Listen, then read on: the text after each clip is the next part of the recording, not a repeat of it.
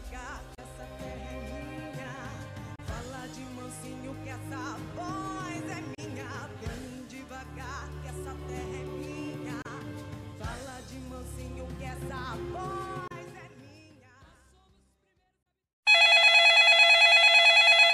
Alô? Saudade do outro olhar, porque sinceramente eu tava sedenta por um novo episódio. Felizmente a gente tá de volta, galerinha. Eu concordo, Gabs. Ainda mais para falar sobre esse assunto que todo mundo pensa conhecer, mas que na realidade possui uma série tão grande de pensamentos diferentes que é até difícil listar. Gente, eu tô muito ansiosa pra gente discutir mais uma vez o pensamento do Davi Copenau e do Ailton Krenak sobre a humanidade. Então pega o seu café, o seu chá, que já tá começando outro episódio da nossa segunda temporada do Outro Olhar. Se o ser humano deixar rastro aqui na Terra, ele não é Tem muito, muito, muito branco. Pensamento é de isso aí. Sustentável.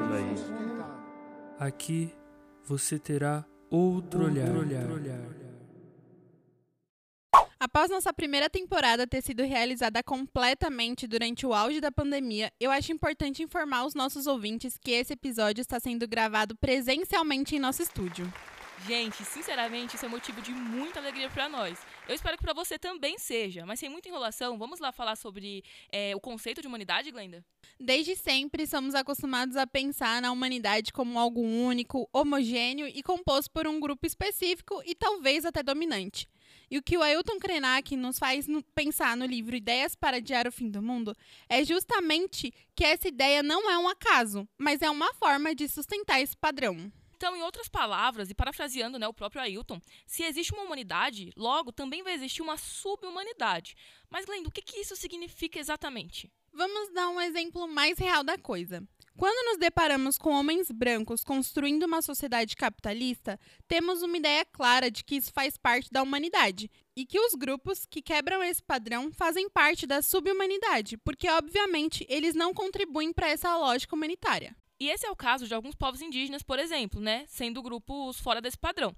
E assim, apesar desse conceito não ser uma definição muito utilizada, o Ailton separa esses grupos muito bem, porque apesar de da gente não discutir sobre isso, ainda assim essa questão está acontecendo. A questão aqui é a seguinte: se essa divisão de humanidade e subhumanidade faz sentido na prática, isso significa dizer que a humanidade suprime a diversidade. E olha, esse raciocínio pode parecer confuso no início, mas parando para analisar, se o conceito de humanidade é tão exclusivo e engloba somente alguns grupos sociais, como fica o resto? A verdade é que não fica. Então, gera um apagamento de outras formas de pensar e viver. Assim dá para entender, né? O Davi Copenaua possui um pensamento muito semelhante exposto no capítulo Na Cidade do livro A Queda do Céu. Vamos ouvir a narração de Victor Moraes. Antigamente, toda a terra do Brasil era ocupada por povos como o nosso. Hoje está quase vazia de nossa gente, e o mesmo acontece no mundo inteiro.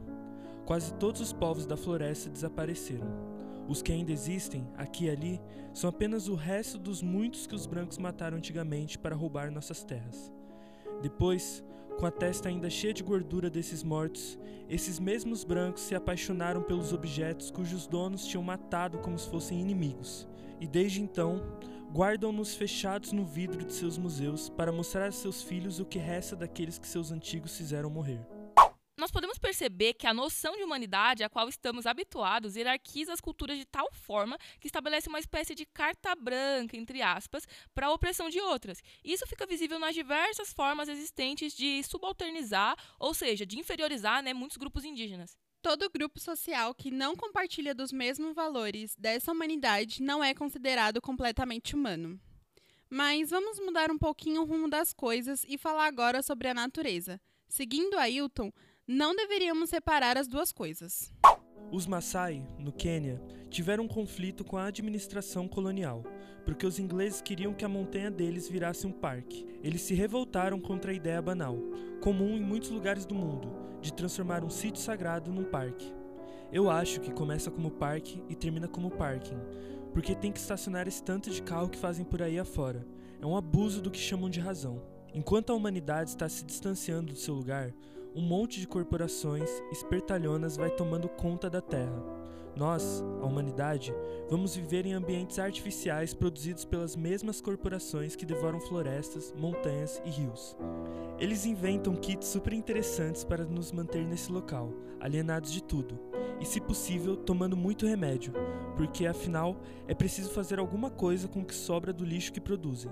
Eles vão fazer remédio e um monte de parafernálias para nos entreter. O trecho anterior nos leva a compreender um pouquinho mais do pensamento do Ailton, e nós podemos concluir que a humanidade ocidental transformou as pessoas em consumidores. Spoiler: é uma manipulação que talvez você nem perceba que está acontecendo. Olha, eu sinto te informar, mas infelizmente a sociedade faz desaparecer o conceito de cidadão e substitui esse conceito por um outro, né, o de cliente.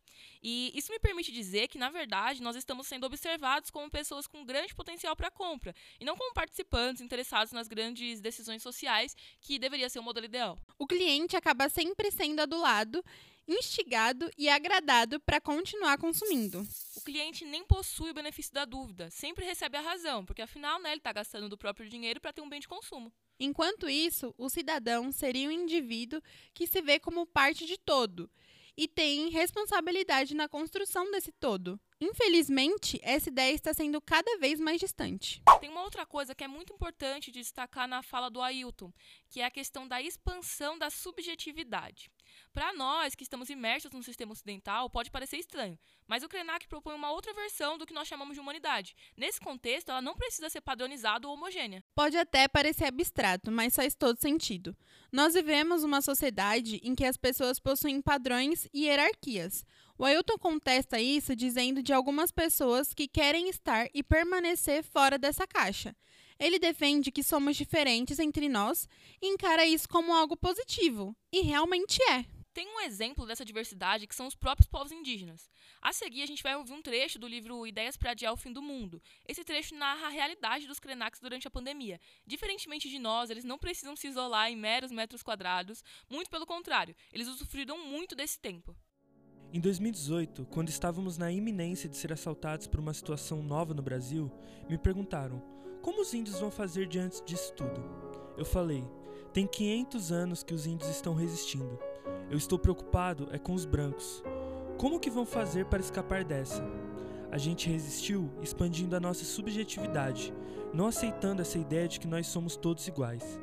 Ainda existem aproximadamente 250 etnias que querem ser diferentes umas das outras no Brasil, que falam mais de 150 línguas e dialetos.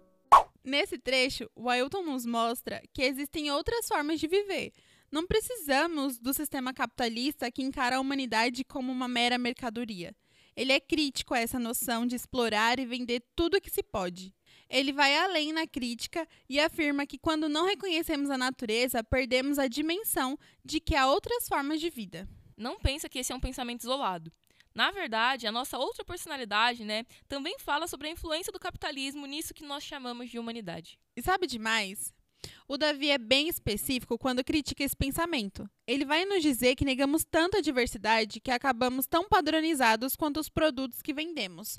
No trecho, o Davi estava numa viagem a Nova York e repara na invisibilidade que damos aos indivíduos que não contribuem com o nosso sistema econômico. Confere aí. No entanto, se no centro dessa cidade as casas são altas e belas, nas bordas estão todas em ruínas as pessoas que vivem nesses lugares afastados não têm comida e suas roupas são sujas e rasgadas. Quando andei entre eles, olharam para mim com olhos tristes. Isso me deu dó. Os brancos que criaram as mercadorias pensam que são espertos e valentes, mas eles são avarentos e não cuidam dos que entre eles não têm nada. Como é que podem pensar que são grandes homens e se achar tão inteligentes? Não querem nem saber daquelas pessoas miseráveis, embora elas façam parte do seu povo rejeitam-nas e deixam que sofram sozinhas. Nem olham para elas e de longe apenas as chamam de pobres. Chegam até tirar delas suas casas desmoronadas. Obrigam-nas a ficar fora, na chuva, com seus filhos.